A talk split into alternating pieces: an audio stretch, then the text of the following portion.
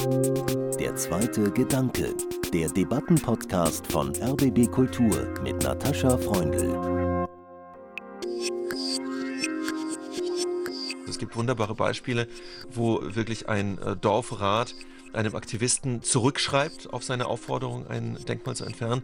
Nein, wir haben das besprochen hier vor Ort und haben entschieden, das ist kein sowjetisches Denkmal, sondern das ist ein Denkmal für die Söhne unseres Dorfes, die im Zweiten Weltkrieg gefallen sind. Und das erinnert uns eben auch an die ukrainischen Soldaten, die jetzt wieder für die Freiheit des Landes kämpfen. Und das ist ein sehr wichtiges und heißes Thema, gerade in der Kulturszene innerhalb der Ukraine und in der Kunstszene innerhalb der Ukraine.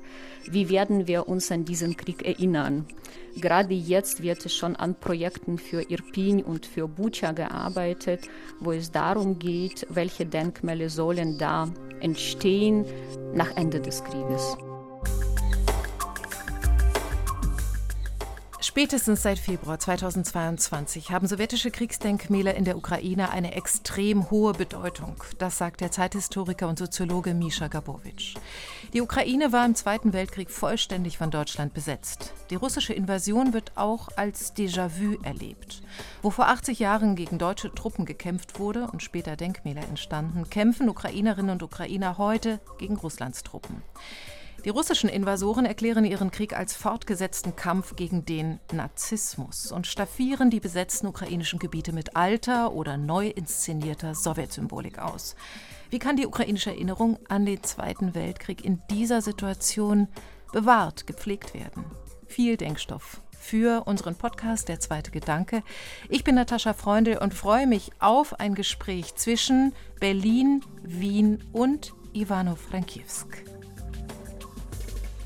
Misha Gabowitsch ist seit einem Jahr Fellow am Forschungszentrum für Transformationsgeschichte an der Uni Wien.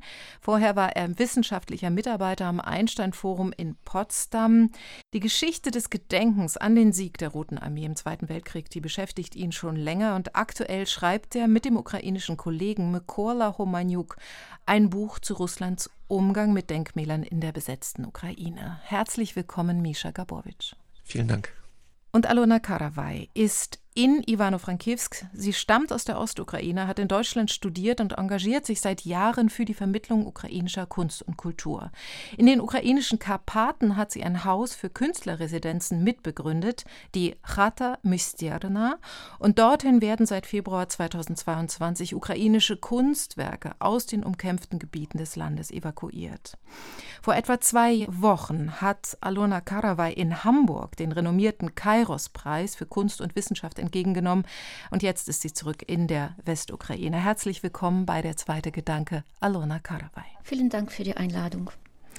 Meine erste Frage geht direkt an Sie. Alona, besser gesagt an dich. Wir haben beschlossen, dass wir uns alle duzen. Misha und ich kennen uns schon länger. Misha war auch schon mal in einer Sendung hier in einem Gespräch relativ zu Beginn des vollumfänglichen Kriegs.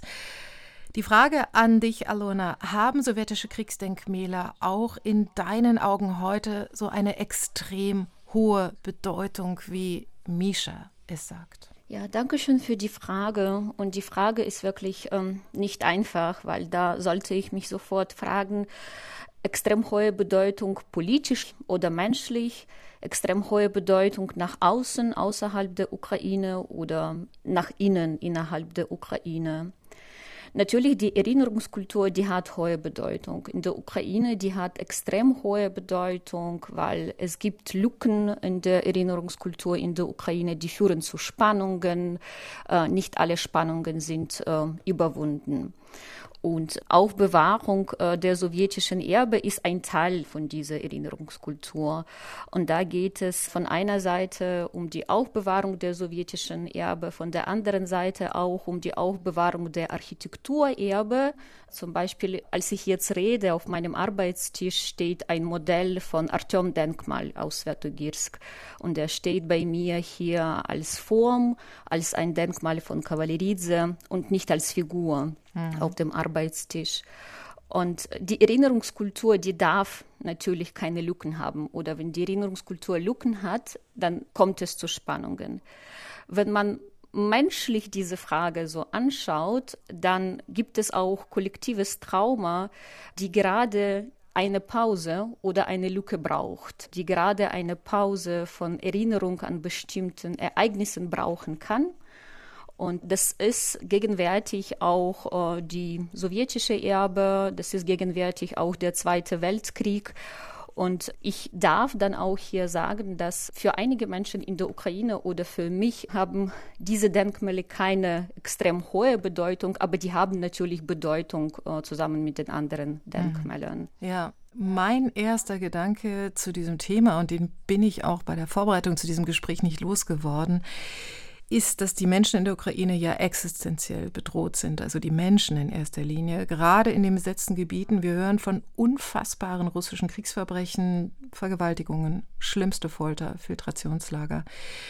Die Flut nach der Sprengung des Kachowka-Damms, wahrscheinlich ein Zerstörungsakt Russlands, die zeigt einmal mehr, dass Russlands Krieg sich nicht nur gegen die ukrainische Bevölkerung richtet, sondern auch gegen den Boden. Und welche Bedeutung haben gerade in dieser Situation sowjetische Kriegsdenkmäler, frage ich mich und äh, möchte ich die Frage gleich weitergeben an dich, Mischa Gabowitsch. Ja, paradoxerweise haben sie dennoch eine relativ hohe Bedeutung und sind für mich deshalb ein faszinierendes Forschungsobjekt. Das Erstaunliche ist ja zunächst einmal, dass die russischen Besatzer, obwohl sie ja einen Mehrfrontenkrieg führen, gleich von Anfang an enorme Ressourcen darauf verwendet haben, mit diesen Kriegsdenkmälern auf verschiedenste Weise zu interagieren. Also einige zu zerstören, andere zu verändern, neue Denkmäler aufzubauen. Und gleichzeitig ist es auch für viele Menschen in der Ukraine, gerade in den ländlichen Gebieten der Ukraine, sehr wichtig, sich über diese Denkmäler weiter ihrer lokalen und ukrainischen Identität zu vergewissern. Also ähm, Alona hat gesagt, die Denkmäler seien Teil des sowjetischen Erbes, das sind sie natürlich. Aber sie sind auch mehr, denn die meisten Denkmäler in der Ukraine stehen ja im ländlichen Raum, also in den amtlich fast 30.000 Dörfern des Landes. In jedem dieser Dörfer gibt es mindestens ein Denkmal zum Andenken an den Zweiten Weltkrieg. Und diese Denkmäler sind in den letzten Jahren domestiziert worden. Das heißt, die Leute haben sich diese Denkmäler angeeignet. Sie werden ganz oft gar nicht mehr nur als sowjetische Ehrenmale gesehen, sondern als Teil der örtlichen Landschaft, mit denen man ähnlich umgeht wie auch mit Familiengräbern zum Beispiel. Das heißt, man bringt da irgendwelche Gaben hin, Blumen, Konfekt, Alkohol und so weiter. Äh, die Denkmäler werden angereichert, um neue Elemente, die also nicht mehr nur an den Zweiten Weltkrieg erinnern, sondern an Tschernobyl zum Beispiel oder an den Afghanistan-Krieg oder eben an den Widerstand gegen die russische Besatzung. Mhm. Und das ist ein ganz wichtiges Element, dass eben viele Denkmäler, auch wenn sie aus der sowjetischen Zeit stammen ursprünglich, inzwischen umgedeutet werden als eine Art Symbol für den ukrainischen Widerstand gegen Russland und im Zuge dieser Umdeutung dann eben auch umgebaut werden und mit neuen Symbolen versehen. Ich finde es interessant, Alona, was du gesagt hast dass es momentan auch ein Bedürfnis nach einer Pause in der Beschäftigung, vor allem mit der Sowjetzeit, mit der Erinnerung an den Zweiten Weltkrieg gibt. Kannst du das noch ein bisschen ausführen? Und ich würde dich, Misha, gleich bitten, darauf zu reagieren. Ja, äh, was ich ähm, damit meinte, dass wenn es um ein sehr frisches Trauma geht, das noch nicht zu Ende ist, also das ist ja noch im Prozess, die Aggression ist noch nicht abgeschlossen, dann hat man äh, vielleicht Bedürfnis, sich mit diesem Trauma zu beschäftigen, äh, zu verstehen, woher dieser Schmerz kommt und das zu retten, was man jetzt retten kann. Und später, nachdem es zu Ende ist, kann man sich dann auch ein bisschen mehr mit der weiteren Vergangenheit und der weiteren Zukunft beschäftigen. Aber jetzt in diesem Moment sind die Ressourcen einfach so beschränkt, dass sie diese Auseinandersetzung mit diesen kontroversen Themen einfach nicht zulassen. Ich finde sehr spannend, was Misha gesagt hat, äh, dass einige Denkmäler ein Teil von der Landschaft geworden sind und das kann ich nur zustimmen. Das ist etwas, was ich meinte mit dem Artyom-Denkmal, der bei mir auf dem Tisch steht und der da als eine super schöne Form steht, die ich seit meiner Kindheit kenne, weil das ist die Region ist, wo ich viel Zeit als Kind verbracht habe und dieses wunderschöne Denkmal von Kavalleridze, dieses weiße Denkmal auf dem Kreidenfels gesehen habe. Aber das ist bei mir nicht mit dem äh, politischen Wert von dieser Figur verbunden. Und das kann dann schon bei einigen, bei vielen Ukrainern dann auch so sehen. Und das ist dann nochmal mit noch einer Gedanke von mir verbunden, dass diese Innenbedeutung von diesen Denkmälern also eher auf diese Landschaft und auf eigenen Raum beschränkt wird, dass man nicht möchte, dass es vernichtet wird. Aber das hat eventuell bei vielen keine große politische Bedeutung. Und diese politische Bedeutung von diesen Denkmälern, die ist äh, größer zum Beispiel bei Russland, die diese Bedeutung zuschreibt. Vielleicht kannst du, Misha, noch einmal dieses Artyom-Denkmal erklären, weil ich denke, den meisten Hörerinnen und Hörern, auch mir, ist nicht klar, was genau damit verbunden ist. Ja, das ist ein tatsächlich in der Ukraine und auch in anderen Teilen der ehemaligen Sowjetunion sehr bekanntes Denkmal, das vordergründig einen Bolschewik zeigt, der im russischen Bürgerkrieg sehr aktiv war, also in der Ukraine in erster Linie, aber eben auch in Russland, sich dort eher unrühmlich hervorgetan hat. Also er hat auch einige Verbrechen begangen. Er war jemand, der mit Stalin befreundet war, ist dann relativ früh gestorben und ihm hat eben dieser äh, unglaubliche ukrainische Universalkünstler Ivan Kavaleridze ein beeindruckendes konstruktivistisches Denkmal gesetzt, das also so ein klein wenig an vielleicht Kubismus erinnert. Ganz, ganz atypisch, ganz anders als dann die späteren Denkmäler des äh, sozialistischen Realismus. Und das tatsächlich, genau wie Alona sagt, von vielen als ein ja beeindruckendes Kunstwerk gesehen wird, das eigentlich relativ wenig mit dem zu tun hat, wen es vordergründig abbildet. Mich würde noch interessieren, du hast gemeinsam mit dem Soziologen Mykola Homaniuk in den besetzten Gebieten vor allem recherchiert und mich würde interessieren, wie habt ihr das gemacht? Mykola selbst stammt aus Cherson, hat die längste Zeit der russischen Besatzung dort auch verbracht. Aber wie seid ihr vorgegangen? Ja, das war tatsächlich in allererster Linie sein Verdienst. Also äh, zum einen hat er wirklich unter großem persönlichen Einsatz äh, sehr, sehr mutig vor Ort Material gesammelt. Das heißt, er war, äh, wie du sagtest, während fast der gesamten Okkupationszeit in seiner Heimatstadt Kherson, ist rumgelaufen, hat Fotos geschossen, hat ein Netzwerk von KorrespondentInnen aufgebaut, auch in Dörfern der Region, hat Studierende animiert, Essays zu schreiben darüber, was in ihren jeweiligen Heimatorten unter der Besatzung stattfindet. Und parallel dazu haben wir aber ganz viele Internetquellen durchforstet, in allererster Linie Telegram-Kanäle und zwar ganz viele pro-russische, also Besatzungskanäle, die sozusagen Propaganda verbreiten, äh, wo Denkmäler ganz oft vorkommen, aber natürlich im Kontrast dazu auch äh, viele ukrainische Quellen und haben das dann geografisch sortiert. Das heißt, für jede Region, die auch nur zeitweise äh, seit Februar 22 von Russland besetzt wurde in der Ukraine, haben wir alles gesammelt, was irgendwie Kriegsdenkmäler abbildet mhm. und haben das dann systematisiert. Schauen wir doch mal konkret auf Cherson, das vollständig besetzt war von März bis Oktober 2022, also sowohl die Stadt als auch das Gebiet. Und das ist die Gebietshauptstadt, die Stadt Cherson am rechten Ufer der Dnieper-Mündung in der Südukraine, 80 Kilometer weiter östlich. Da liegen heute die Ruinen des Staudamms von Nova Kachowka.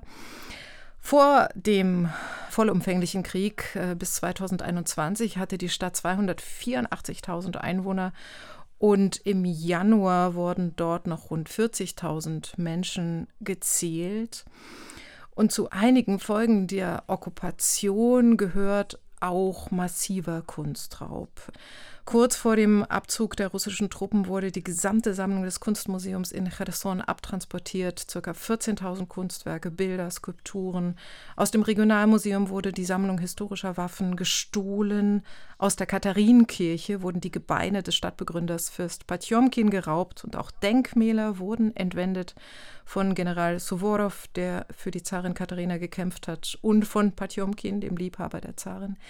Ist das ein typisches Vorgehen der russischen Truppen im Krieg gegen die Ukraine, Aljona? Ja, das ist leider sehr typisch.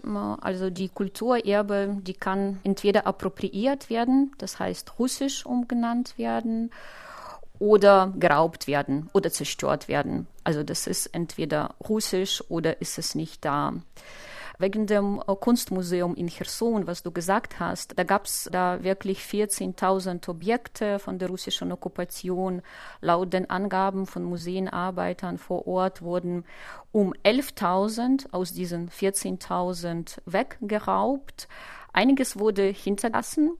Und die Fotos, die wir von den Kollegen bekommen haben, was hinterlassen wurde, wurden meistens Lenin-Porträts und verschiedene andere Porträts aus sowjetischer Zeit. Mhm. Das war dann sehr interessant, weil sie hinterlassen haben und als nicht wertvoll gesehen haben. Mischa, der Raub der ukrainischen Kunstsammlungen, das ist etwas, was relativ systematisch zu konstatieren ist in den besetzten Gebieten, richtig? Ja, gerade in Cherson muss man sich ja klar machen, welcher perfiden Logik das entstammt. Denn das ist ja passiert kurz nachdem Russland mit seinen Scheinreferenten verkündet hatte, dass unter anderem das Gebiet Cherson jetzt zu Russland gehört. Und die Logik, ähm, die man auch der Verlautbarung des von Russland eingesetzten stellvertretenden Gouverneurs entnehmen konnte, war, jetzt müssen wir diese Stadt leider verlassen, aus militärischen Gründen. Die Stadt gehört aber jetzt zu Russland das heißt, alles, was sich in dieser Stadt befindet, auch an Denkmälern und Kunstschätzen, ist russisches Kulturerbe seit ein paar Wochen, nicht mehr ukrainisches und muss deshalb vor der Ukraine verteidigt werden. Das muss man sich erstmal auf der Zunge zergehen lassen. Und das war die offizielle Begründung dafür, dass man eben zum Beispiel diese Statuen mitgenommen hat. In diesem Ausmaß war das schon einzigartig, einfach weil die Stadt einfach so groß ist und weil es dort so viel gab, äh, was man mitnehmen konnte. In anderen Orten wurde das eher chaotisch betrieben und da gab es parallel dazu, das hat Alona ja auch angesprochen, so eine Logik der entweder Russifizierung oder zum Teil Resowjetisierung, ähm, indem man also Kulturerbe vorfand, das oft aus der sowjetischen Zeit stammt, also aus der ukrainisch-sowjetischen Zeit, in der postsowjetischen Ukraine auf verschiedenste Weise verändert wurde. Und da hat man dann gesagt, ja, wir müssen das jetzt wieder zum ursprünglichen sowjetischen Zustand praktisch zurückdrehen. Und indem man das versucht, produziert man aber oft etwas Neues, etwas Drittes, was also vorher nie da gewesen ist.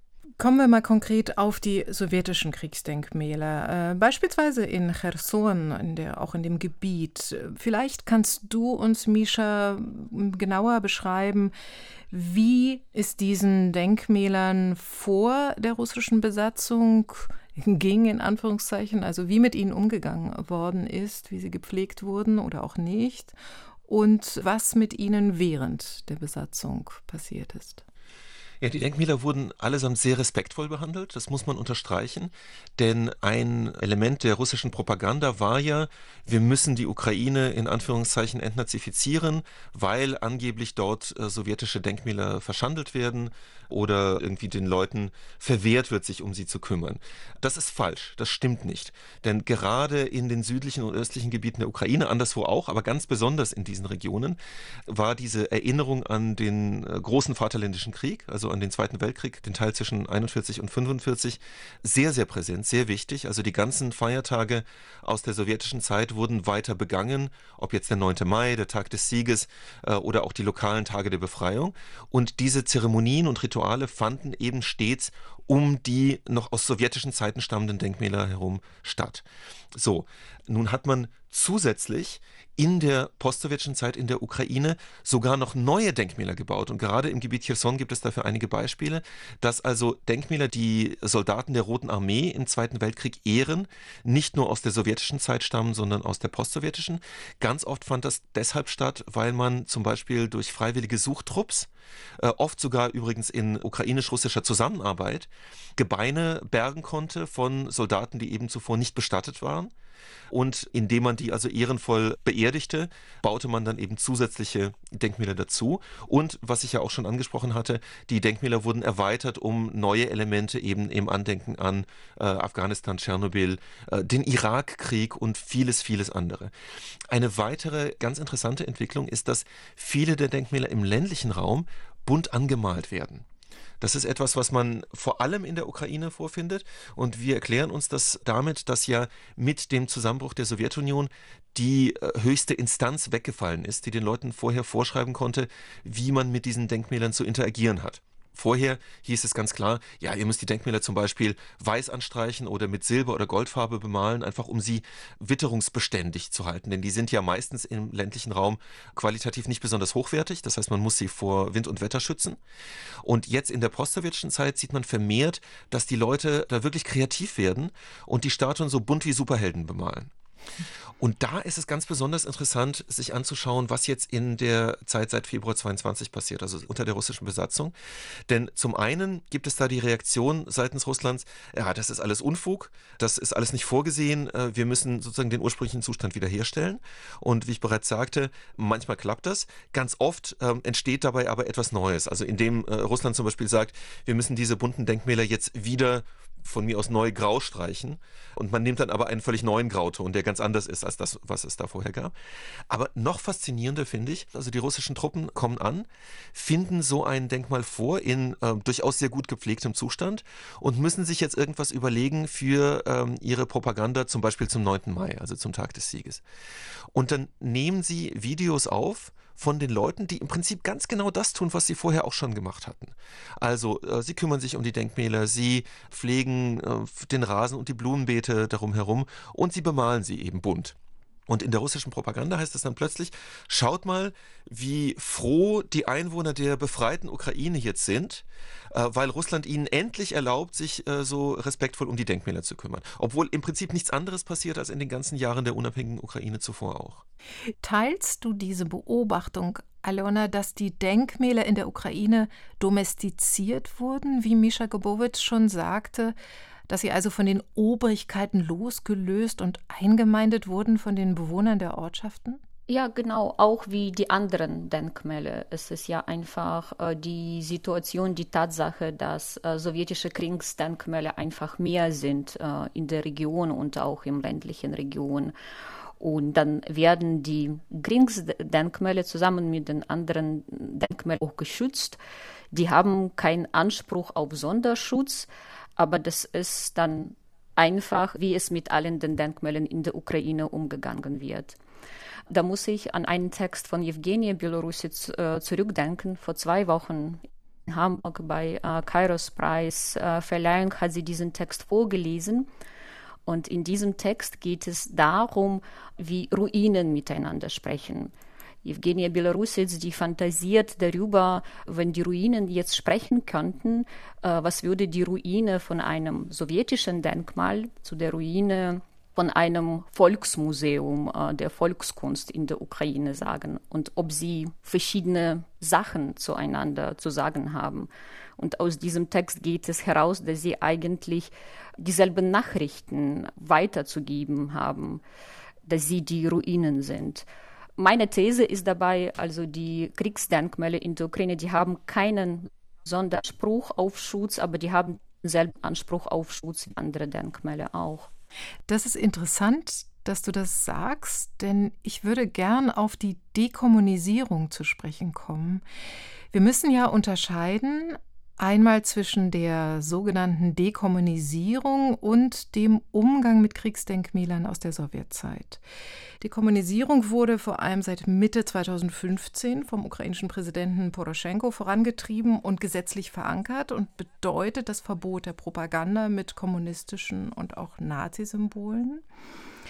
Denkmäler, und da äh, muss ich an das denken, was du gerade gesagt hast, Alona, Denkmäler, die an den Sieg über Nazi-Deutschland im Zweiten Weltkrieg erinnern, stehen dagegen unter staatlichem Schutz. Das ist gesetzlich äh, wirklich verankert. Die Pflege ist vorgeschrieben, Schändung oder Zerstörung sollen bestraft werden. Aber ich höre bei dir raus, das ist im Alltag in den Köpfen der Menschen nicht angekommen. Doch schon, was ich meinte, dass in den Köpfen von den Menschen, dass alle Denkmäler haben Anspruch auf Schutz und es gibt keine Denkmäler, die mhm. dann diesen Sonderanspruch haben können. Äh, dabei gab es natürlich Wellen in 90er Jahren oder 2014 nach der Orangenen Revolution, wo die Denkmäler, vor allem Lenin-Denkmäler, weggeschaffen wurden von den Menschen. Diese Revolutionwellen gab es dann auch. Also in diesem Gespräch geht es eher um täglichen Umgang, um gewöhnlichen Umgang äh, mit den Denkmälern in der mhm. Ukraine. Ja, ich finde es ganz interessant, Misha, dass in diesem Gesetz tatsächlich ein Unterschied gemacht wird zwischen sowjetischen Symbolen und der Erinnerung an den Zweiten Weltkrieg. Das ist in dem Diskurs über die Dekommunisierung und auch in der russischen Propaganda gegen die ukrainische Dekommunisierung nie Thema gewesen. Ja, das kommt in der russischen Sicht relativ selten vor und generell äh, denke ich, dass in der Außensicht so ein bisschen verschwimmt. Aber ich würde sagen, dass intern in der Ukraine der Unterschied doch ein sehr wichtiger ist. Gerade wenn man die Dekommunisierung nimmt, also die hat ja in den Jahren äh, seit 2015 tatsächlich vor allem Statuen von irgendwelchen Staats- und Parteiführern betroffen. Also Denkmäler, die sozusagen ganz offen äh, propagandistisch sind oder als solche wahrgenommen werden. Und äh, Kriegsdenkmäler nur in ganz, ganz geringem Ausmaße. Es gab aber tatsächlich Bestrebungen in den Fällen, wo Kriegsdenkmäler offensichtlich sowjetische Symbole beinhalteten, gab es eben Versuche eines relativ kleinen Kreises von Aktivisten, entweder diese Symbole einfach zu entfernen zum Teil durch andere Symbole zu ersetzen. Das wird relativ häufig gemacht. Also, dass äh, man zum Beispiel den ukrainischen Dreizack jetzt dort findet, wo früher ein ähm, sowjetischer fünfzackiger Stern hing. Oder tatsächlich gibt es vereinzelt, wirklich sehr selten, aber vereinzelt gibt es Fälle, in denen ein ganzes Kriegsdenkmal abgetragen wird, eben weil argumentiert wird, das setzt sich fast nur aus sowjetischer Symbolik zusammen. Und dieser Prozess hat jetzt seit der Großinvasion, seit Februar 22 nochmal Fahrt aufgenommen. Es gibt da einige Beispiele, also in Drohobic zum Beispiel in der Westukraine im Gebiet Lviv hat die Stadtverwaltung im April 22 schon so einen sogenannten sauberen Donnerstag organisiert, in dessen Zuge ein ganzes oder fast ein ganzes Ehrenmal für den Zweiten Weltkrieg abgetragen wurde, eben aus der Argumentation heraus, dass da lauter sowjetische Symbole vorhanden sind. Aber das ist eher die Ausnahme. Und die Logik ist eigentlich meistens die, dass es wirklich einen relativ kleinen Kreis von AktivistInnen gibt, die sich sehr dafür einsetzen, dass eben flächendeckend alles entfernt wird, was auch nur auf die entfernteste Weise an sowjetische Symbolik erinnert. Und Widerstand dagegen gibt es ganz oft aus der örtlichen Bevölkerung. Also es gibt wunderbare Beispiele, wo äh, wirklich ein äh, Dorfrat einem Aktivisten zurückschreibt auf seine Aufforderung, ein Denkmal zu entfernen. Nein, wir haben das besprochen hier vor Ort und haben entschieden, das ist kein sowjetisches Denkmal, sondern das ist ein Denkmal für die Söhne unseres Dorfes, die im Zweiten Weltkrieg gefallen sind. Und das erinnert uns eben auch an die ukrainischen Soldaten, die jetzt wieder für die Freiheit des Landes kämpfen. Alona, mich würde interessieren, wie wird das Thema Dekommunisierung, wie wird überhaupt äh, die Symbolik aus der Sowjetzeit heute in der ukrainischen Gegenwartskunst thematisiert, aufgenommen, verfremdet oder eben eher ja, beiseite geschoben, damit wollen wir uns nicht mehr beschäftigen? Ja, das war ein Thema vor der großen Invasion. Das ist immer noch ein Thema. Das wird von einigen oder sogar vielen Künstlerinnen und Künstlern auch kritisch gesehen. Das ist, was Misha erklärt hat. Wo ist diese Grenze zwischen Symbolen und jetzt Kunstwerk oder Objekt, was Objekt der Kulturerbe ist? Zum Beispiel, es gab und es gibt immer noch Bewegung in der Künstlerszene gegen ähm, Abschaffung von sowjetischen Mosaiken, die ganz oft diese Symbole dann auch beinhalten, aber gleichzeitig dann auch ein Teil von der Kulturerbe sind. Und diese kritische Auseinandersetzung, die ist immer noch da die ist äh, vielleicht nicht so sehr zu bemerken nach außen, weil da gibt es dann andere Themen und so weiter aber die Gruppen von den Künstlerinnen und Künstlern und Kulturschaffenden, die das äh, vor der großen Invasion gemacht haben und sich dafür eingesetzt haben, für so eher sparsamen Umgang äh, mit diesem Begriff der Kommunisierung, die sind immer noch da und die sind immer noch aktiv. Ich fand es auch äh, sehr interessant, also was Misha dann mit äh, Drohobic erzählt hat. Es gibt wirklich im westlichen Teil der Ukraine verschiedene Praktiken, des Umgangs auch mit den Kriegsdenkmälern. Zum Beispiel in Lviv werden sie teilweise ins Museum gebracht.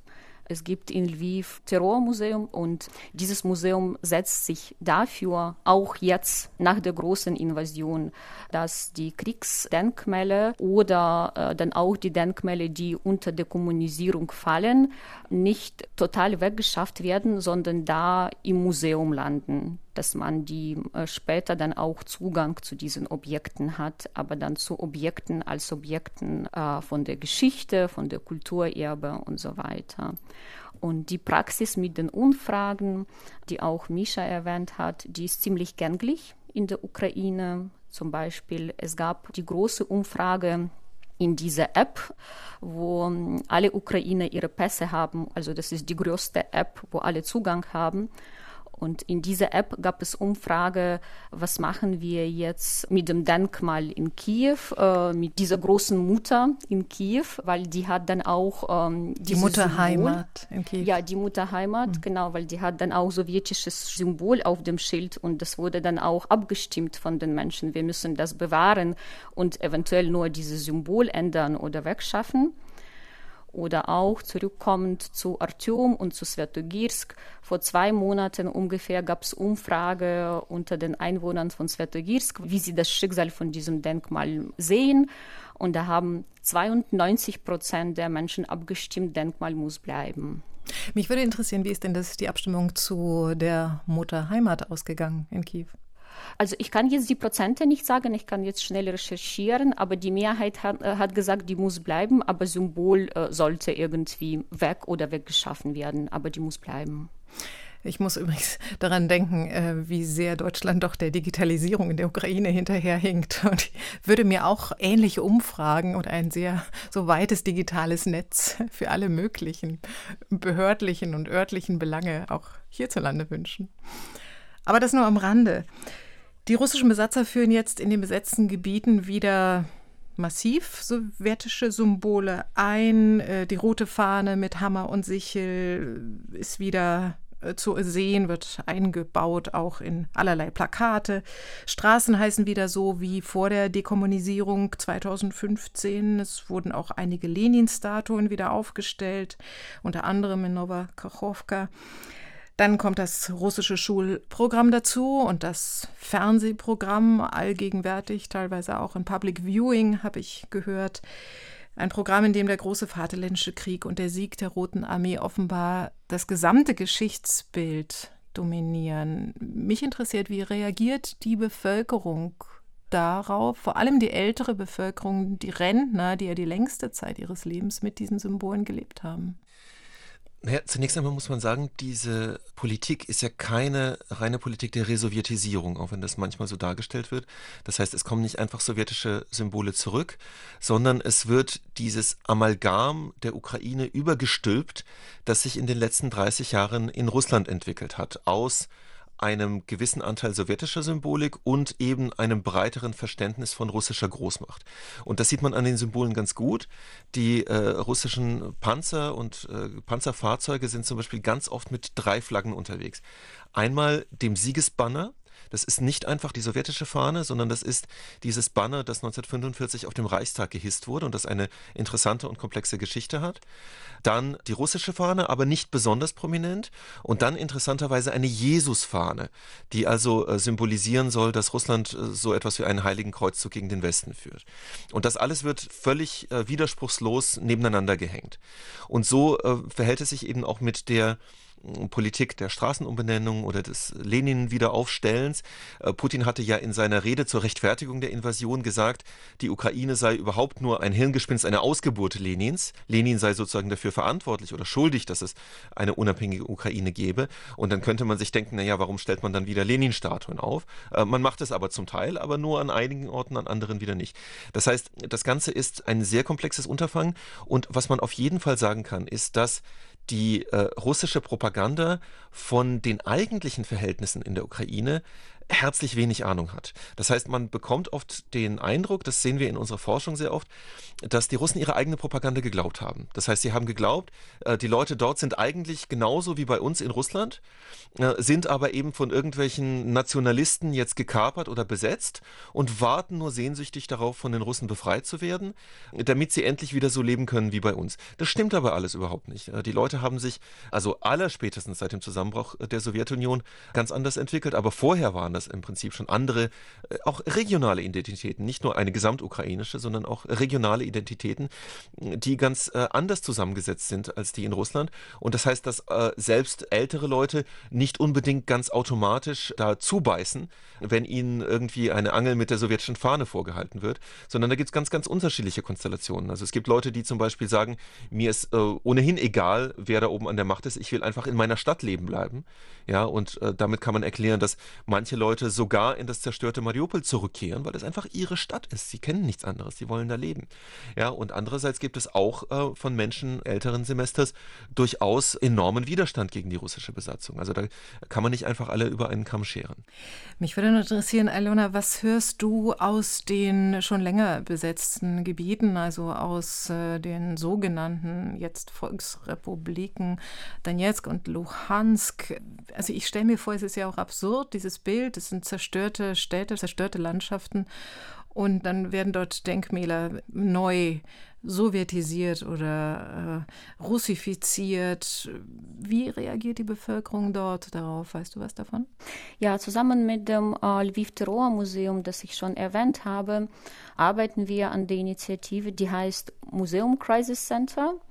Und seit Februar vom letzten Jahres äh, halten wir dann Kontakt mit den Museumarbeiterinnen und Arbeitern auch in besetzten Regionen durch diese Initiative und unterstützen sie. Und ähm, das ist für mich fast die einzige Draht, den ich jetzt zu okkupierten Regionen habe. Aber da, ehrlich gesagt, äh, wird es viel in der Kommunikation gefiltert und auch durch Selbstzensur gefiltert von den Menschen, die in okkupierten Regionen geblieben sind. Und das kann ich total nachvollziehen.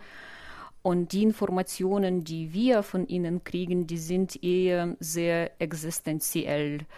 Also bei den Kommunikationen von uns und Ihnen geht es darum, welche Unterstützung Sie brauchen, ob Sie jetzt irgendwie äh, Geld brauchen, um die Tür im Museum zu reparieren oder sowas.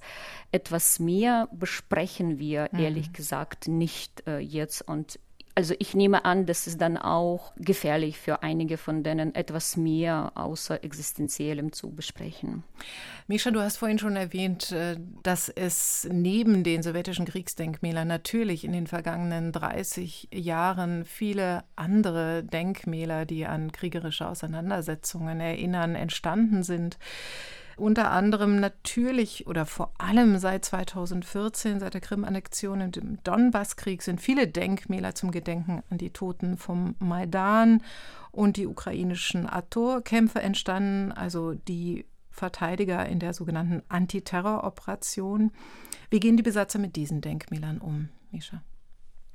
Ja, das ist besonders interessant, denn das ist natürlich die allererste Zielscheibe. Also ganz oft äh, mussten wir feststellen in unserer Forschung, die Russen kommen an und äh, mit das Erste, was sie machen, ist eben diese Denkmäler entweder komplett zu zerstören oder zu versuchen, Symbole, die auf ukrainische Staatlichkeit hindeuten, äh, irgendwie zu entfernen. Und um das zu verhindern, haben sich zum Beispiel Schuldirektoren darauf verlegt, Gedenkplatten die an ihren Schulgebäuden angebracht sind, also zum Gedenken an sozusagen ehemalige Schüler, die dann im Antiterrorkampf gestorben sind, einfach mit schwarzer Folie zu verdecken, damit sie im russischen Propagandabild gar nicht erst auftauchen und somit aus dem Blickfeld der Besatzer geraten. Besonders interessant sind aber auch Ausnahmefälle. Also ich kenne tatsächlich nur einen einzigen Fall, wo die Russen gesagt haben, ja, wir gehen davon aus, in der Ukraine hat ein Bürgerkrieg stattgefunden und deshalb vernichten wir diese Gedenktafeln nicht einfach, sondern wir ähm, setzen sie an einen anderen Ort um. Das wird oft gesagt, aber wir haben nur einen einzigen Fall gefunden, wo das tatsächlich passiert ist, wo also Gedenktafeln in diesem Fall nicht einfach entfernt wurden, sondern an anderer Stelle wieder aufgehängt. Noch interessanter sind Fälle, wo Denkmäler nicht oder kaum angerührt werden, obwohl man meinen sollte, dass sie ja eigentlich eine offensichtliche Zielscheibe abgeben. Da gibt es zum einen so ein paar Gedenk Zeichen für Mitglieder der Territorialverteidigung, also des Heimatschutzes in der Ukraine. Das sind Einheiten, die ähm, nicht direkt in die Armee eingegliedert sind, also äh, eher so freiwilliger Heimatschutz. Und es gab äh, gerade in Cherson zum Beispiel einen Fall, dass in den allerersten Tagen der Invasion, also Ende Februar, Anfang März 2022, einige dieser äh, Mitglieder der Territorialverteidigung im Kampf gegen die Invasion fielen und dann für sie gleich äh, Gedenkzeichen angebracht wurden, also in Form von ganz einfachen Holzkreuzen, zum Beispiel irgendwo auf einer Lichtung. Und die wurden dann von den Russen in Ruhe gelassen. Und wir äh, erklären uns das so, dass sie sich sagen, ja, die ukrainische Armee, das sind wirklich unsere Feinde und alles, was äh, ihrer ehrenvoll gedenkt, das muss vernichtet oder zu, zumindest entfernt werden. Aber diese armen Wichte von der Territorialverteidigung, die wurden ja sozusagen verblendet und gegen ihren Willen gezwungen, gegen Russland zu kämpfen. Vielleicht ist das nicht die, die wirkliche Logik, die da am Werk ist, aber anders können wir uns das nicht erklären. Ein anderer interessanter Ausnahmefall betrifft einige Denkmäler für Polizisten. Das ist nämlich auch ein Denkmalstypus, den man in der Ukraine in den letzten Jahren relativ häufig vorfindet, in vielen Städten, wo also der ähm, Polizeibeamten gedacht wird, die im Dienst gestorben sind, auf die eine oder andere Weise. Und ganz oft werden da eben Polizisten, ähm, in den seltensten Fällen oder wahrscheinlich überhaupt nicht Polizistinnen geehrt, seit der sowjetischen Zeit, also spätestens seit den 50er Jahren. Äh, die auf verschiedenste Weise ums Leben gekommen sind. Und das Faszinierende ist, da sind manchmal eben auch Polizisten dabei, die jetzt seit 2014 im Kampf gegen Russland gestorben sind. Diese Denkmäler werden aber von Russland in den meisten Fällen nicht angerührt. Und wir erklären uns das mit so einer Art korporativen Logik, ähm, wo man sich also sagt, naja, diese Menschen werden nicht als Ukrainer geehrt, sondern eben als Polizeibeamte. Unter anderem werden dort auch sowjetische Polizeibeamte geehrt. Und die gehören ja irgendwie dann wieder zu uns. Also tun wir diesem Denkmal nichts und stellen stattdessen sogar eine Ehrenwache davor. Das sind so ganz interessante äh, Ausnahmefälle, aber in den allermeisten Fällen, wo es eben ein Denkmal für die Antiterroroperationen gibt, wird das entfernt oder vernichtet. Und dann gibt es ganz tragische Fälle, also Mariupol ist ein Beispiel, wo zum Beispiel ein großes, interessantes Denkmal für die Antiterroroperation in den ersten Tagen nach der vollständigen Übernahme durch Russland äh, zerstört wurde. Und innerhalb tatsächlich eines einzigen Monats wurde dort eine gigantische Reiterstatue aufgestellt von Alexander Nevsky, also einem mittelalterlichen Fürsten, der mit dem Gebiet der heutigen Ukraine nichts, aber auch rein gar nichts zu tun hatte und der inzwischen in Russland einfach so als Symbol für die Größe des russischen Staates gilt. Mich würde interessieren, Leona, wir haben die Grabmale unter anderem in Bucha, Irpin, Izium einigermaßen vor Augen. Ähm, vor allem natürlich die Toten auf den Straßen, die dann ähm, gemeinsam beerdigt werden mussten. Gibt es dort heute schon Projekte, Denkmäler für diese jungen, jüngeren Verbrechen, ähm, für die Toten von Bucha, Irpin, Izium aufzustellen? Gibt es eine Diskussion darüber? Ja, die Diskussion gibt es. Es gibt sogar äh, die ersten Versuche, temporäre Denkmale aufzustellen. Ich war vor ein paar Tagen in Bucha und habe so ein äh, Denkmal an der Einfahrtstraße, also wenn man die Bucha betritt mit dem Auto sozusagen. Also da gab es schon so ein temporäres Denkmal da.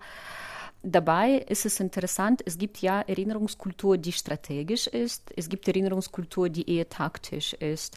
Und das ist nicht meine These, das ist These von zwei Kuratorinnen von der Plattform Past Future Art. Ähm, die kann man googeln. Äh, die schreiben ganz viel über Kommemoration in der Ukraine seit 2014, auch um diese Kommemoration nach dem Donbasskrieg, Krim-Annexion und so weiter. Und ähm, an diese Plattform passt Future Art oder neben dieser Plattform sind jetzt mehrere Kuratorinnen und Kuratoren, Künstlerinnen und Künstler gesammelt, die gerade mit der Kommemoration arbeiten. Und das ist ein sehr wichtiges und heißes Thema, gerade in der Kulturszene innerhalb der Ukraine und in der Kunstszene innerhalb der Ukraine. Wie werden wir uns an diesen Krieg erinnern?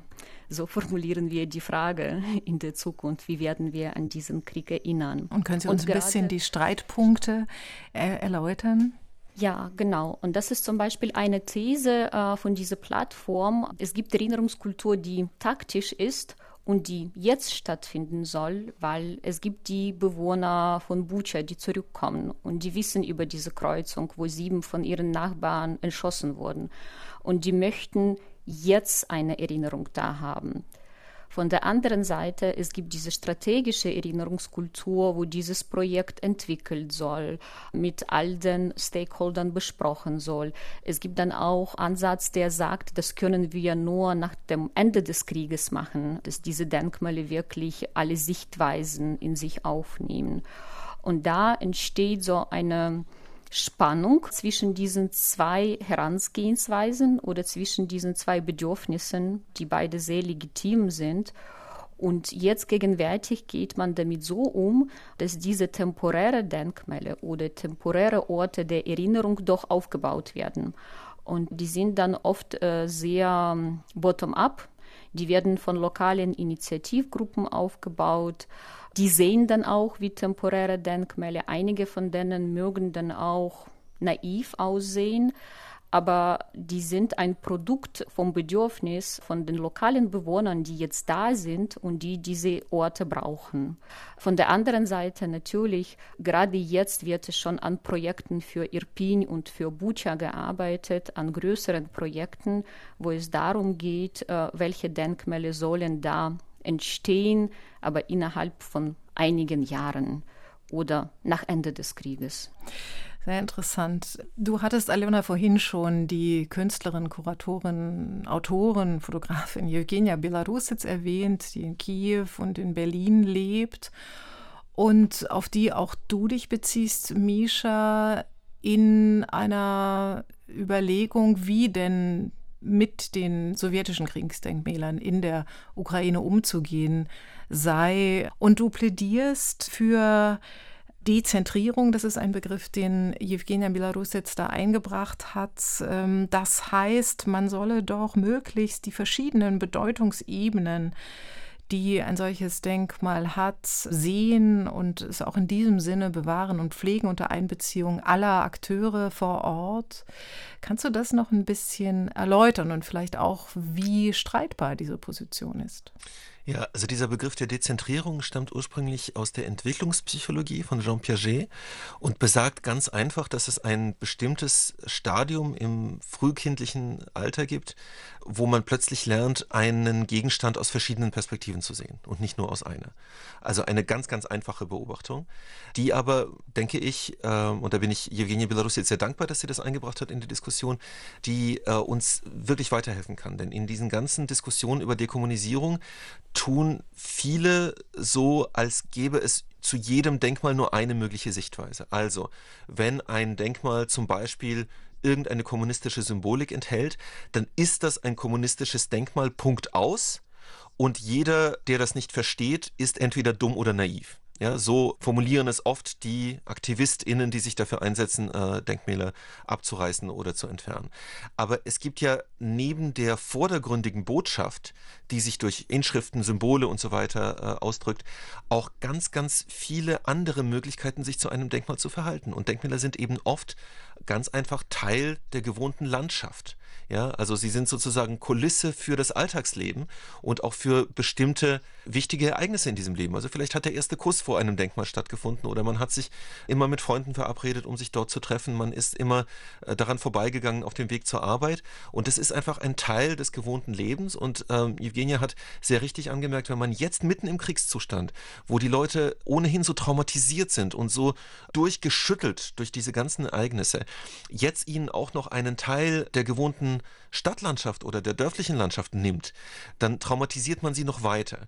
Und ich würde ganz einfach dafür plädieren, und Aljona hat das ja auch angedeutet, die meisten Einwohner der Ukraine äh, stimmen dem auch zu, wenn man den Umfragen glauben darf, dass man Denkmäler zunächst einmal in den meisten Fällen jetzt in Ruhe lässt und sich vielleicht nach dem Krieg erst überlegt, was man damit tut. Und wenn man sich das überlegt, dass man dann eben diese verschiedenen Perspektiven in Betracht zieht. Also eben nicht nur so tut, als sei jedes Denkmal ein, sozusagen eine monumentale Botschaft, sondern auch Menschen einbezieht in die Diskussion, die vielleicht einen anderen Bezug dazu haben. Das kann durchaus am Ende dazu führen, dass man das eine oder andere Denkmal dann doch abträgt. Ja, denn es gibt äh, solche Denkmäler, bei denen eben diese Botschaft ganz unmissverständlich ist und es ist schwer, sozusagen davon abzusehen. Aber bei anderen wird das eben vielleicht dazu führen, dass man sie umformt, dass man eine Informationstafel dazu stellt, dass man vielleicht etwas, ein Gegendenkmal daneben baut, das vielleicht diese äh, propagandistische Botschaft abschwächt oder in einen neuen Kontext rückt. Und ich denke, dass diese Einstellung tatsächlich jetzt kontrovers ist, wenn man sich die politischen Diskussionen um Denkmäler ansieht, so in der ukrainischen Presse zum Beispiel oder in der großen politischen Debatte, ähm, gleichzeitig aber vielleicht dem entspricht, was die meisten Menschen wollen. Wir haben ja von Umfragen schon gesprochen. Mein Kollege Mikola Romaniuk hat unter anderem eine solche Umfrage in äh, Kharkiv durchgeführt, wo er die Leute nach ihrer Einstellung zu Straßennamen und eben auch zu Denkmälern befragte. Und ähm, faszinierend war, wenn man sie einfach ganz abstrakt fragt, sollen zum Beispiel Denkmäler für irgendwelche sowjetischen Persönlichkeiten erhalten bleiben, dann sind viele durchaus geneigt zu sagen, nein, weg damit. Sobald man aber beginnt, ein konkretes Denkmal zu nennen, also zu sagen, was machen wir denn nun mit dem Gagarin? Oder was machen wir mit Marschall Zhukov, ja, also dem bekannten Feldherrn aus dem Zweiten Weltkrieg? Dann sagen die meisten, selbst diejenigen, die vorher äh, meinten, ja, weg damit, nein, nein, also dieses Denkmal müssen wir unbedingt behalten. Das heißt also, viele sind sozusagen im Abstrakten gewillt, zu sagen, ja, Dekommunisierung auf äh, ganzer Linie, aber sobald es um konkrete Denkmäler geht, die Sie kennen in Ihrer eigenen vertrauten Landschaft, äh, sagen Sie nein, da müssen wir vorsichtiger vorgehen. Und ich denke, dieser Begriff der Dezentrierung, das ist eben ein Ausdruck dieser Haltung. Betrifft das auch das Pushkin-Denkmal in Kharkiv, das ja entfernt worden ist? Da habe ich sogar die Zahlen im Kopf. 44 Prozent äh, der Menschen hatten damals gesagt, die Umfrage hat im November 22 stattgefunden, man sollte den Pushkin einfach stehen lassen, denn das ist ein Kharkiver Pushkin, ja, nicht ein allgemeiner Pushkin oder, oder gar ein russischer. 10 Prozent sagten stehen lassen und eine Informationstafel dazu. Das heißt, eine Mehrheit, insgesamt 54 Prozent, haben sich dafür ausgesprochen, den Pushkin stehen zu lassen, obwohl man natürlich immer argumentiert, argumentieren kann. Pushkin wurde schon zur Zarenzeit und dann erst recht in der sowjetischen Zeit in der Ukraine aufgestellt, nicht zuletzt als Symbol für die angebliche Überlegenheit der russischen Kultur. Also man kann sich daran durchaus stoßen. Aber in diesem konkreten Fall äh, meinen die meisten eben, nein, das ist unser Pushkin, wir wollen ihn behalten. Alena, Kannst du dich diesem Begriff, dieser Vorstellung von Dezentrierung, Beachtung aller Bedeutungsebenen eines Denkmals anschließen? Ja, ja, und ich habe äh, mittlerweile auch nach den Zahlen geschaut äh, wegen Mutterheimat. 94 Prozent haben gesagt, die Mutterheimat äh, soll stehen bleiben, aber sowjetisches Warnzeichen könnte von dem Schild bitte weg. Und da sind auch die Zahlen, die das auch illustrieren, was Mischa eben erzählt hat. Welche Denkmäler würdest du dir denn, du hast einen weiten Überblick über die Kunstgeschichte, über das aktuelle Kunstgeschehen in der Ukraine, welche Denkmäler würdest du dir wünschen in deinem Land? Oh, wenn ich jetzt so träumen darf. Ähm, also ich würde mir Denkmäler wünschen, die eher still sind und nicht die Landschaft dominieren, also nicht so super monumental sind, sondern eher still und eingebunden in die Landschaft.